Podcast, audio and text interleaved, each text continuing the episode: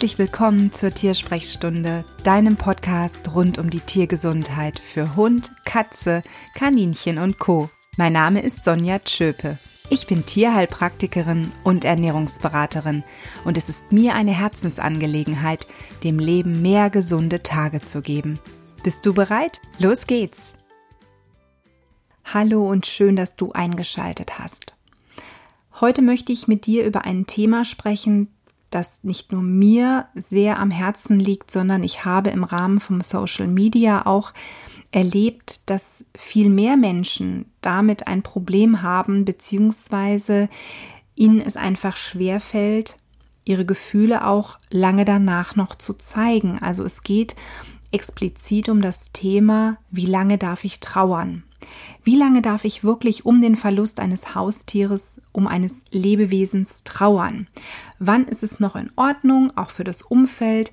Und wann ist es etwas, wo irgendwo auch mal gut sein muss? Und die Beiträge, die ich bekommen habe zu einem Statement von mir, wo ich wirklich gesagt habe, mir geht es gerade sehr schlecht. Ich habe gerade einen Artikel geschrieben über ein Kaninchen, was fünf Jahre zuvor gestorben ist, sehr plötzlich gestorben ist. Und ich habe jetzt beim Schreiben des Artikels, beim Sichten der Fotos ähm, so viele Gefühle gehabt, die hochkamen, die mich traurig gemacht haben, wo ich wirklich, ich habe dort gesessen und ich habe geweint. Ich habe so geweint, als wäre dieser Tod erst einige Tage jung gewesen. Und ich habe das selber gar nicht verstanden, weil ich immer gedacht habe, naja gut, du hast deine ganzen Kaninchen, die du äh, loslassen musstest, die hast du gut verarbeitet. Und ich denke das auch, aber irgendwo, da war eine Situation, da war etwas, ein Moment und es kam alles wieder hoch, eben explizit dieser Abschied von Bino, dieser plötzliche, mit dem ich an diesem Tag überhaupt nicht gerechnet habe.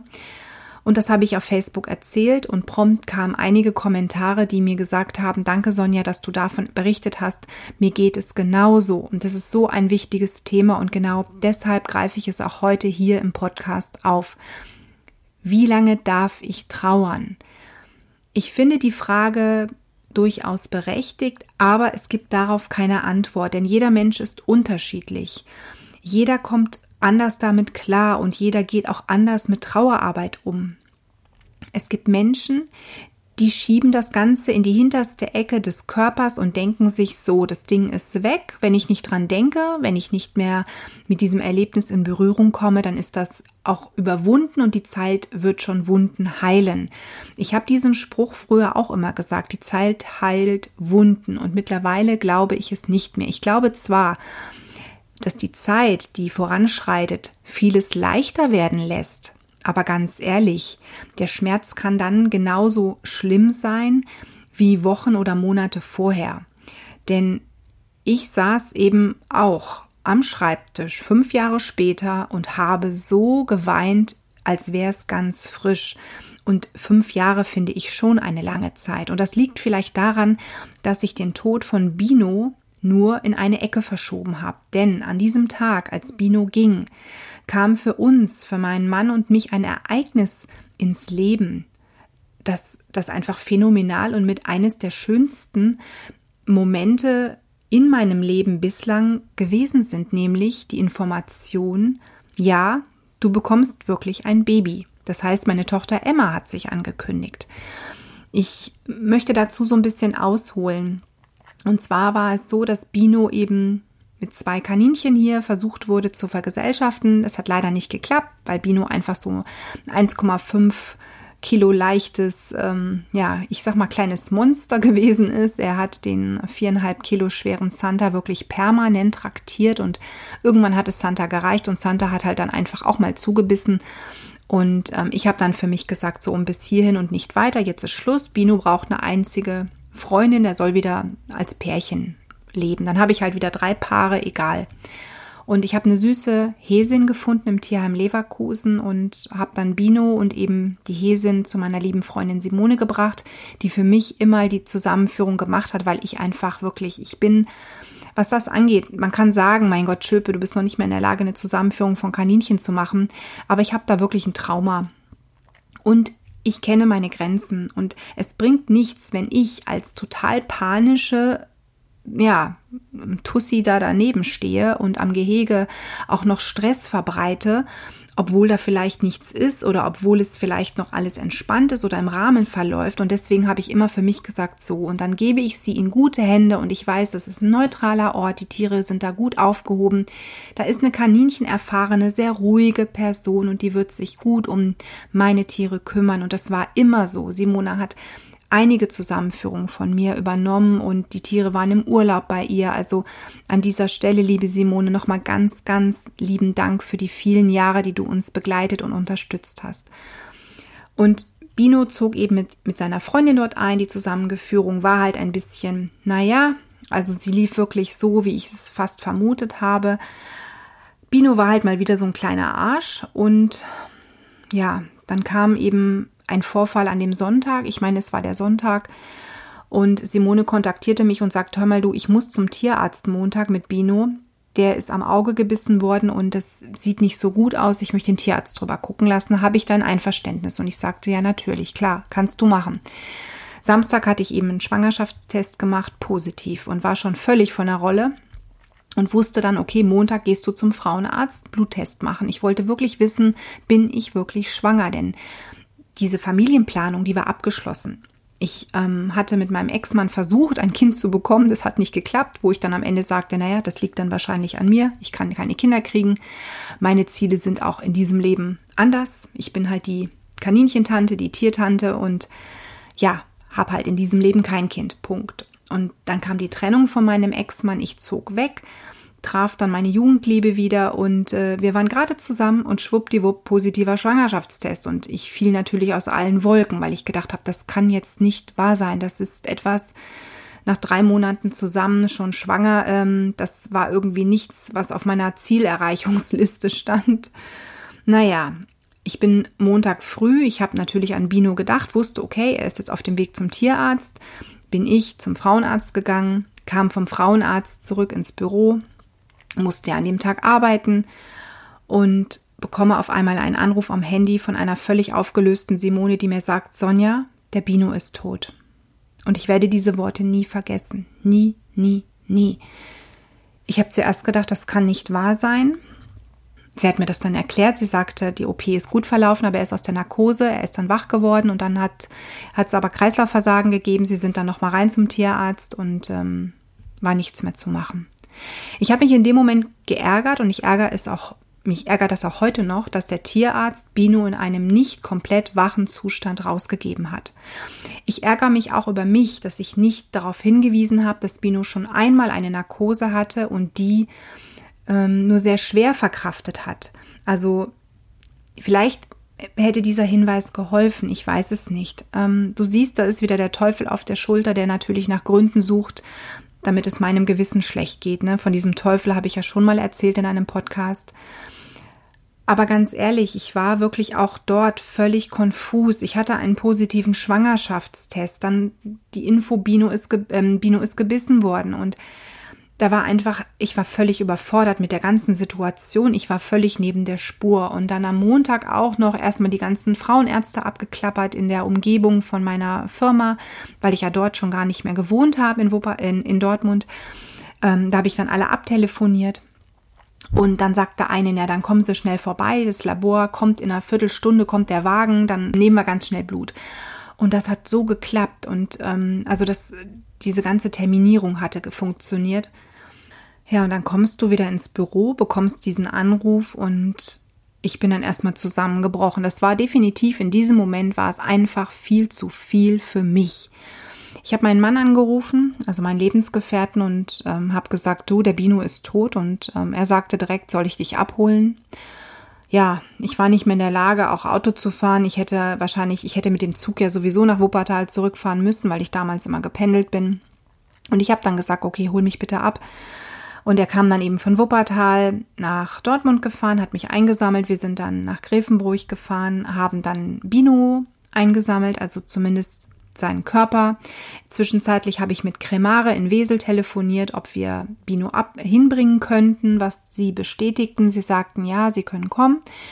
Und also haben wir uns auf den Weg danach gemacht, ähm, nach Wesel. Und ich habe so viel geweint, also fast die ganze Fahrt über habe ich geweint, habe Bino dann ähm, durch das Fell gestreichelt und habe mir einfach nur gedacht, wieso, warum. Aber lag das Warum so auf der Hand, denn Bino hat Kinder gehasst. Er hatte, und da bin ich sehr sicher, ein ganz unglückliches Erlebnis, bevor er zu mir kam, mit Kindern.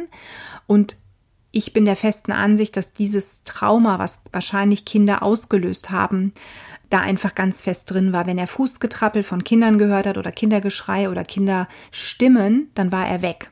Der hat geklopft und war direkt weg. Und bei Erwachsenen war er gar nicht so, da war er echt eine coole Socke, auch bei Fremden, aber bei Kindern war das alles was anderes. Und deswegen glaube ich, dass Bino einfach generell ein Problem mit Kindern hatte. Und Bino und ich hatten aber auch einen ganz engen Draht zusammen. Also wir waren ich, ich kann das nicht beschreiben, ich kann dir das einfach nicht beschreiben, aber da, das war eine ganz andere Art von Chemie, als ich sie jemals mit irgendeinem meiner anderen Kaninchen erlebt habe. Und dieser kleine süße, ich sage mal Hase, er hat immer den Spitznamen Hasenzahn gehabt, dieser süße kleine Hasenzahn, der hatte Kinder gehasst und war mit mir so verbunden und wirklich auch wenn sich das für dich vielleicht bescheuert anhört, aber ich bin der festen Überzeugung, Bino hat sich diesen Tag ganz bewusst ausgesucht. Er wusste erstmal, wenn dieser Tag kommt, wo sie schwanger ist, ob geplant oder ungeplant, dann bin ich weg, dann packe ich meine Koffer und bin weg. So, das hat er sich ausgesucht. Dann kam diese blöde OP auch noch getaktet, also wie Zufall, ne? So, und Bino hat Kinder gehasst, positiver Schwangerschaftstest ähm, am Samstag. Also und tschüss, ich packe meinen Koffer und ich bin dann mal weg und du, liebe Sonja, hast etwas, worauf du dich freuen kannst und bist nicht ganz so traurig, dass ich nun gehe. Weil ich glaube, es wäre für uns beide wirklich, egal wann, unglaublich schwer geworden, Abschied zu nehmen. Ja, das traue ich Bino wirklich zu. Auch wenn man vielleicht sagt, naja, Tiere, also das ist jetzt ein bisschen übertrieben von, ähm, von mir so zu denken, aber ich glaube wirklich, dass Bino das schon alles gut eingetaktet hat. Und als wir dann eben bei Cremare standen, wir hatten, die hatten dann für uns diesen Abschiedsraum vorbereitet, was ich auch schön fand, aber ich brauchte ihn in diesem Moment nicht. Ich wollte eigentlich nur raus auf den Hof, an die frische Luft und für mich einfach ein bisschen Ruhe bekommen. Wie gesagt, ich stand dann, äh, wir haben dann gewartet nach der Trauer, also nach der Übergabe des Körpers und nach diesem, dieser Zeit im Trauerraum, haben wir gewartet, dass die Unterlagen fertig gemacht wurden, standen dann zusammen draußen vor dem Krematorium und ich weinte da schon wieder vor mich hin und dann rief die Gynäkologin an und gratulierte mir und sagte, Frau Schöpe, Sie sind schwanger. Das Blutergebnis ist wirklich positiv, das heißt, Sie bekommen ein Kind. Und natürlich war da die Freude da. Und natürlich ist das so suspekt. Du stehst vor einem Krematorium, du gibst gerade etwas ab, was diese Erde verlassen hat und bekommst gleichzeitig ein Geschenk. Und deswegen ist das irgendwo auch immer noch etwas, wo ich so dran zu knabbern habe, weil ich denke, dass ich nie wirklich diese Trauer verarbeitet habe, auch wenn ich damals viel geweint habe danach. Aber wir sind nach dem Krematoriumbesuch, sind wir zu, zu seinen Eltern gefahren, haben sie informiert, ja, ich bin schwanger, haben meine Eltern informiert. Also es trat was ganz anderes in den Vordergrund. Und das ist das, was ich, was ich versuche zu sagen. Ich habe irgendwo unterbewusst zwar um Bino getrauert, aber ihn eigentlich durch dieses Ereignis Emma auch in eine Ecke geschoben. Und vielleicht kam wirklich jetzt fünf Jahre später beim Schreiben des Artikels über Bino alles hoch und wollte nochmal wirklich verarbeitet werden. Deswegen, wie lange darf ich trauern? Du darfst trauern, solange du möchtest. Natürlich ist es immer grenzwertig, wenn man sagt, jeden Tag ist die Trauer so groß, dass ich selber meinen Lebenswillen verliere, dann hat das Ganze nichts mehr mit normaler Trauer zu tun, sondern dann brauchst du wirklich Hilfe. Und dann befindest du dich eher in einem, ja, in einem sogenannten Wellenritt, der nur noch tief unten ist. Das heißt, du kommst da alleine wahrscheinlich ohne Hilfe überhaupt nicht mehr hinaus. Trauer musst du dir wirklich wie einen Wellenritt vorstellen. Es gibt Phasen, da geht es dir gut. Es gibt Phasen, da geht es dir schlecht. Und dann spürst du schon so, oh Gott, es geht wieder bergabwärts. Wichtig ist nur, dass es wieder nach oben geht. Dass du nicht dauerhaft unten irgendwo bist und das Gefühl hast, du bekommst keine Luft mehr. Du kommst hier nicht raus. Und in diesen Momenten finde ich es immer ganz wichtig, dass man sich Hilfe nimmt, dass man Menschen um sich herum hat, die einen ernst nehmen. Problem ist halt leider oft, dass viele im Umfeld irgendwann überfordert sind und sagen, meine Güte, das war doch nur ein, hm, also vielleicht ein kleines Heimtier, Hamster, Maus, Ratte, ähm, da war doch absehbar, dass das nicht alt wird, oder jetzt hör doch mal auf, es muss doch mal gut sein. Diese Sprüche kenne ich alle. Ja, die habe auch ich zum Teil von meinen Ex-Partnern zu hören bekommen. Nicht boshaft, sondern einfach nur, die waren selber überfordert, die wussten mit mir nichts anzufangen. Es ist immer schwierig. Wie gehen wir selber auch mit Menschen um, die trauern? Wir wollen sie vielleicht animieren, da rauszukommen, aber ich glaube, diese Worte sind oft nicht der richtige Weg. Ich versuche wirklich wenn ich Menschen begleite in ihrer Trauer, dass man einfach offen spricht, dass man schöne Momente auch nochmal vorholt, auch wenn die schmerzhaft sind, natürlich. Aber manchmal lacht man dann auch und man merkt dann wirklich so langsam, es wird leichter. Ich habe schon so viel gelacht über meine verstorbenen Tiere, wirklich. Ich habe Podcast-Folgen ja auch schon gedreht, wo ich mich kaputt gelacht habe, wie jetzt zum Beispiel die Folge Vielleicht hast du sie schon gehört, vielleicht noch nicht, über die Kastration von Felix, wo ich gedacht habe, das muss ein Weibchen sein und mein Tierarzt wirklich gebeten hat, mir zu sagen, diese geschwollenen Hoden haben auch Weibchen. Also ähm, das sind das sind so Momente, so Erlebnisse, die ich mit meinen Tieren habe, mit meinen verstorbenen Tieren habe. Die bringen mich so zum Lachen, die, die machen mich so glücklich und das überwiegt letzten Endes dann auch irgendwann die Trauer zu verarbeiten. Also diese positiven Erinnerungen, die tun dann einfach gut, auch wenn natürlich der Verlust immer noch da ist. Alle meine Kaninchen fehlen mir unglaublich. Ich habe hier auch immer noch zwei Gehege stehen, weil ich es noch nicht geschafft habe, sie abbauen zu lassen. Weil ich auch immer noch nicht weiß, habe ich noch mal Kaninchen, ja oder nein. Also es ist wirklich ganz, ganz schwierig gerade mit mir und das, obwohl ja, meine Pepa zog letztes Jahr im Frühjahr aus, also im Frühjahr 2018. Also du siehst, hier stehen wirklich schon seit mehr als einem Jahr stehen hier zwei Gehege leer, einfach weil ich immer noch nicht weiß, was mache ich und wann bin ich bereit. Das ist auch eine Arbeit, eine Trauerarbeit, nicht wahr? In dem Moment, wo ich dann nämlich sage, okay, das Kapitel ist jetzt wirklich beendet, dann werden sie abgebaut, dann verschwinden sie und von vielem habe ich mich auch wirklich schon gelöst, aber das sind immer noch so zwei so Punkte, das klappt einfach noch nicht. Und ich bin sehr dankbar, dass ich so einen verständnisvollen Mann habe, der sagt, nee, dann bleiben Sie erstmal da, auch wenn wir den Platz besser anders nutzen könnten. Also er plant immer etwas für unsere Tochter dort, aber ich sage immer, nein, die hat genügend andere Flächen, die braucht nicht auch noch das. Also, lass dir bitte von niemandem einreden. Für die Trauerarbeit gibt es einen Zeitraum. Gibt es nicht. Du brauchst so viel Zeit, wie du brauchst. Nimm dir aber Zeit zum Trauern. Trauer wirklich bewusst und gehe da ganz bewusst durch. Wenn, wenn du Tage hast, an denen geht es dir nicht gut, dann ist das so. Versuche nichts zu überspielen. Natürlich kannst du versuchen, den Verlust in eine Ecke zu drängen, in eine Ecke zu schieben, wo du sagst, okay, gut, dort packe ich es rein und ähm, dann tut es nicht mehr weh. Das habe ich auch Jahre gemacht, wirklich bei meiner Oma damals, vier Jahre nicht über meine Oma gesprochen, immer den Raum verlassen, wenn es um sie ging. Und ich habe, ich weiß es gar nicht, zehn Jahre oder noch länger diese Trauer gar nicht verarbeitet, diesen Verlust nie verarbeitet. Und das ist etwas, ich glaube, das hat weder mir noch meiner Oma gut getan, weil ich bin der Ansicht, dass die Verstorbenen durchaus mitbekommen, wie es uns hier unten geht. Und ich glaube nicht, dass irgendeiner möchte, dass es uns dauerhaft schlecht geht. Das ist auch wieder diese Fragestellung, wann darf ein neues Tier einziehen? Ich bin der Ansicht, dann, wenn es einzieht, ist der richtige Zeitpunkt. Punkt. Und manchmal kommen Tiere auf ganz interessanten und suspekten Wegen zu uns. Und da glaube ich immer, dass dann die Verstorbenen vielleicht auch irgendwo eine Pfote im Spiel haben. Deswegen dazu sagen, nein, ich muss erstmal trauern und dann muss erstmal Zeit vergehen und ich darf kein neues Tier mehr aufnehmen, weil das alte würde das nicht wollen. Mm, das glaube ich nicht.